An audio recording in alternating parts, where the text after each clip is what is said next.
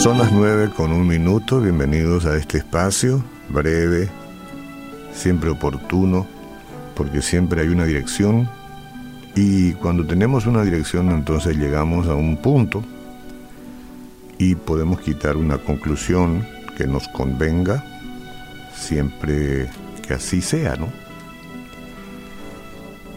Eh, a veces uno se pregunta, ¿cuáles son las promesas de Dios para mí?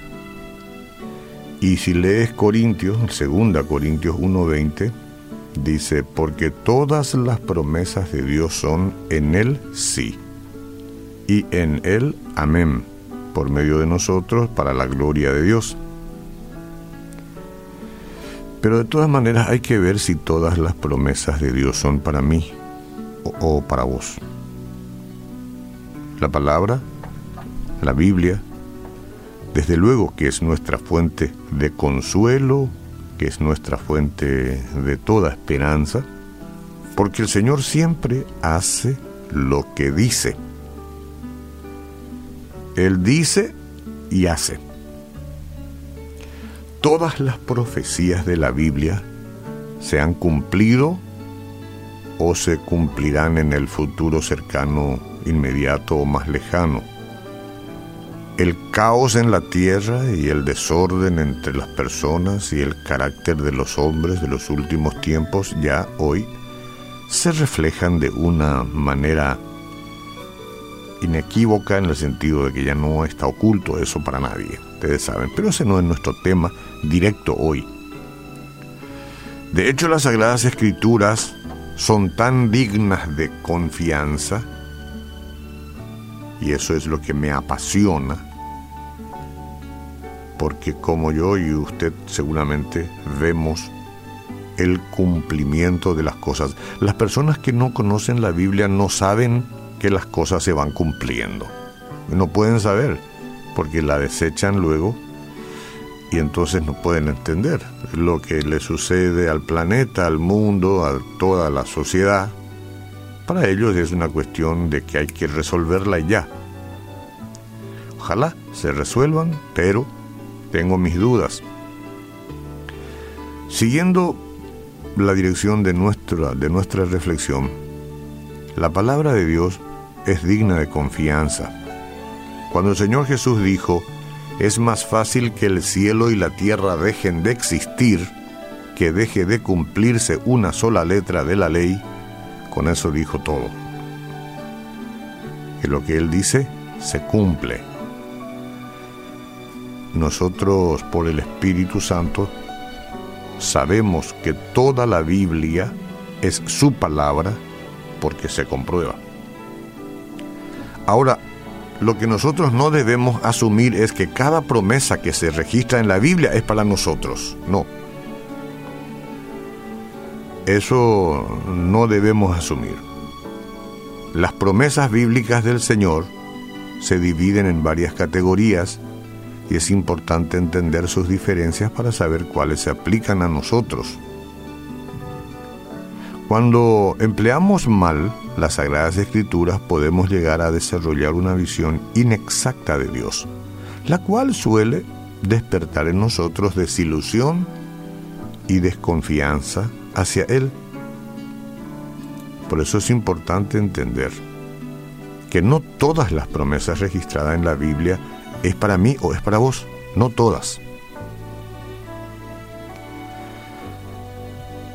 Algunas promesas bíblicas son limitadas, se aplican a una persona, otras promesas se aplican a una nación, a un tiempo o propósitos específicos.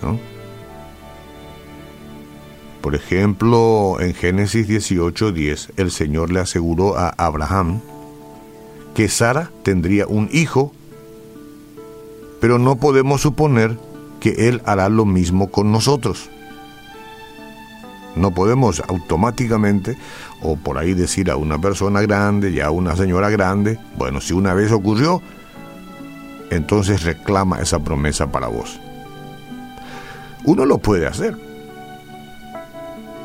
pero no eh, hay este, una obligación por parte de Dios porque Él no prometió todas las promesas para todos de igual manera. En verdad puede usar este pasaje para enseñarnos acerca de su cuidado, de la provisión que Él puede darnos, provisión, providenciales. Pero no debemos tomar versículos fuera de contexto, eso no nos va a hacer bien. Tomar los versículos fuera de contexto nos pueden desilusionar y también podemos desilusionar a la gente. No podemos tomar versículos fuera de contextos y esperar que se cumplan en nuestra vida, porque nos vamos a desilusionar.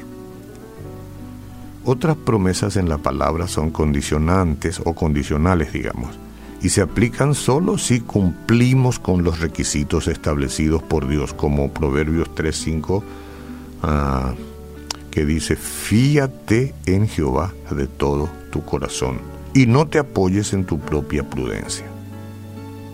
Ahí en el primera de Juan, por ejemplo, dice, si confesamos nuestros pecados, Él es fiel y justo para perdonar nuestros pecados y limpiarnos de toda maldad. No obstante, hay algunas promesas que se aplican a todos los creyentes. Eso es importante saber. Estas son garantías que son ciertas por nuestra unión en Cristo. Y les voy a leer.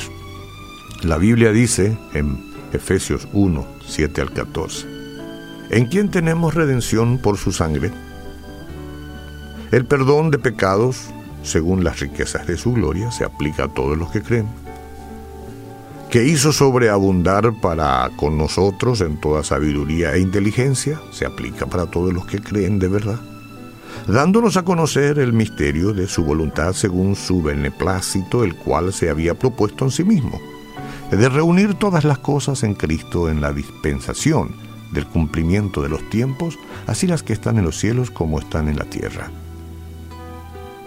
En él asimismo tuvimos herencia, habiendo sido predestinados conforme al propósito del que hace todas las cosas según el designio de su voluntad, a fin de que seamos para alabanza de su gloria nosotros los que primeramente esperábamos en Cristo. Todo esto es para nosotros. En él también vosotros, habiendo oído la palabra de verdad, el Evangelio de vuestra salvación, y habiendo creído en él fuisteis sellados por el Espíritu Santo de la promesa. Esto es para todos los que reciben a Cristo, los que dicen, me lavas, Padre, de todos mis pecados, porque te reconozco. Eso es para todos. Sellados por el Espíritu de la promesa, que es las arras de nuestra herencia hasta la redención de la posesión adquirida para alabanza de su gloria. ¿Qué tal? Eso es para todos para todos aquellos que toman la decisión, porque de alguna forma es condicionante. El que cree en mí tiene vida eterna, dice Jesús.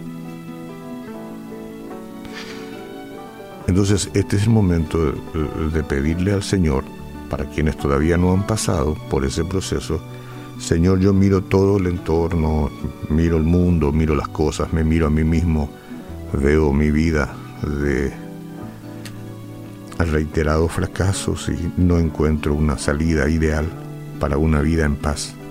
Reconozco hoy que he vivido sin ti, que todas estas promesas mencionadas recién de tu palabra las quiero para mí.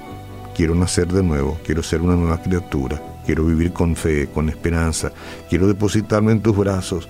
Quiero, Señor, que perdones y me laves de toda mi maldad y recibirte hoy en mi corazón nuestro amado Padre Celestial nos ha dado todas estas cosas para nuestro beneficio, para nuestra esperanza y para nuestro aliento.